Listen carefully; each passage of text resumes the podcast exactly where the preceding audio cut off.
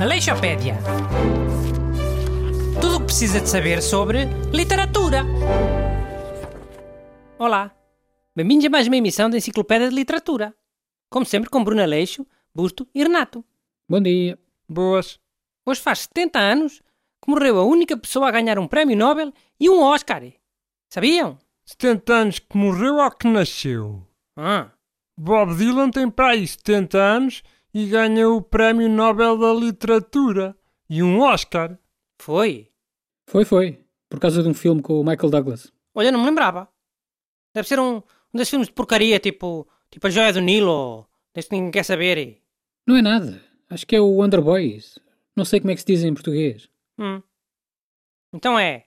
Hoje faz 70 anos que morreu a primeira pessoa a ganhar o Prémio Nobel e um Oscar. George Bernard Shaw, né?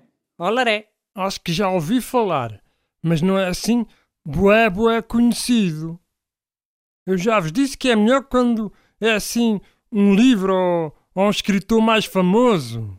Tipo as viagens de Gulliver da semana passada. Melhor para quê? A pessoa só sabe o tema depois de eu dizer?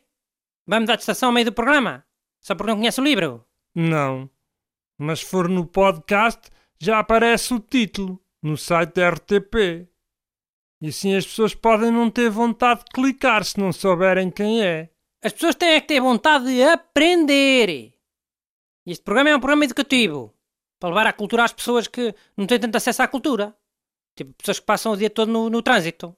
Mas olha que eu também não te estava a ver a escolher o Bernard Shaw. Não digo que seja um desconhecido, mas, mas também não é dos mais evidentes. Mas faz 70 anos da morte, carago. Hoje. Um número redondo. Não dá para deixar passar. hein? Além disso, usava sempre esta aposta. De ser o único a ter o, o Oscar e o Prémio Nobel. Mas já não me lembrava disso do, do Bob Dylan. Já me estragaram o negócio. Bem, eh, imagino que queiras falar da peça Pigmalião, certo? Não foi a única obra dele, mas eh, foi a obra que lhe deu o Oscar. Pela adaptação para argumento de cinema. Nunca ouvi falar desse livro. Como é que chama o filme? Acho que é mesmo Pigmalião também. Eh, Mas é dos anos 30, muita gente não conhece. Mas olha, depois fizeram um, um musical que ficou muito famoso. O My Fair Lady. Em português, Minha Linda Senhora. Ah, já, esse eu conheço. Em português chama-se assim. Toda a gente diz My Fair Lady, não é mesmo? O Tanas. O La Fera lançou há uns anos e era Minha Linda Senhora. Pode já quando tu quiseres. Ah, sim, ok. É capaz de ser. eh, Então, mas ele não ganhou Oscar por esse filme também? O My Fair Lady? Ou fizeram plágio e nem sequer acreditaram o autor? Que essas cenas às vezes acontecem. O filme da Minha Linda Senhora é pai dos anos 60, caraco. Não vês que o homem morreu há 70 anos, em 1950? Mas não sabes fazer contas. Ah, já, tem razão. Mas então foi azar. Se fosse vivo, tinham que lhe dar um Oscar a ele também.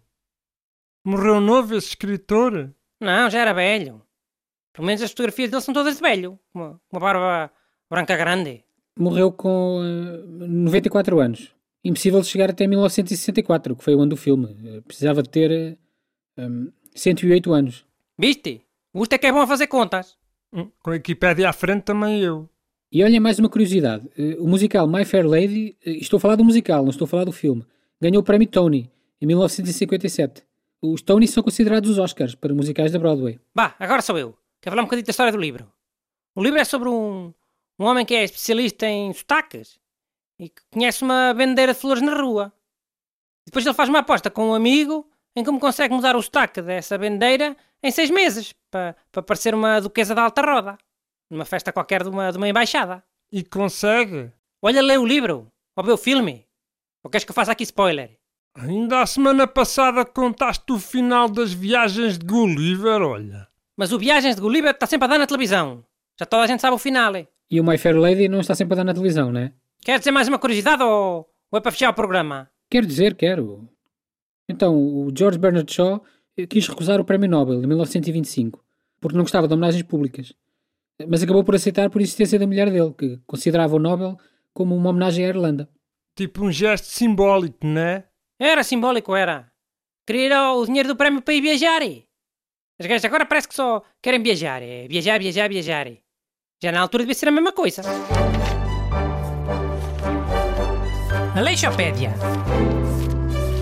Tudo o que precisa de saber sobre literatura.